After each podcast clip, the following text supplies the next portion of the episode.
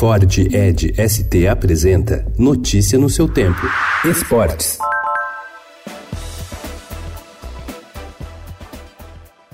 Os dois times brasileiros de melhor campanha na última Copa Libertadores e colecionadores de títulos nos últimos anos iniciam hoje às nove e meia em Porto Alegre um confronto direto para saber quem tem o treinador mais copeiro e o elenco mais competitivo do Brasil. Grêmio e Palmeiras fazem pelas quartas de final do torneio continental um confronto entre técnicos especialistas em Libertadores.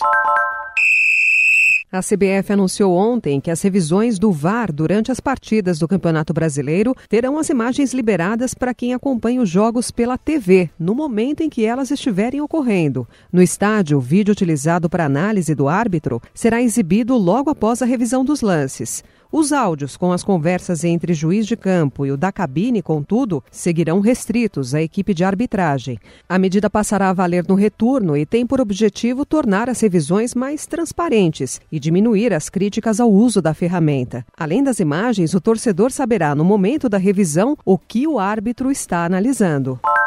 Fernando Diniz não resistiu à derrota do Fluminense para o CSA das Alagoas domingo no Maracanã e foi demitido pela direção do clube carioca ontem de manhã. A derrota fez com que o clube entrasse na zona de rebaixamento do Brasileirão.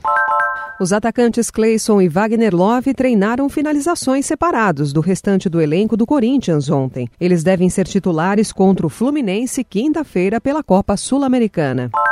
O jogo entre Atlético Paranaense e São Paulo não será transmitido por nenhum canal de televisão. Os dois clubes têm acordo com a Globo para a transmissão dos jogos na TV aberta, mas a emissora vai passar Flamengo e Internacional.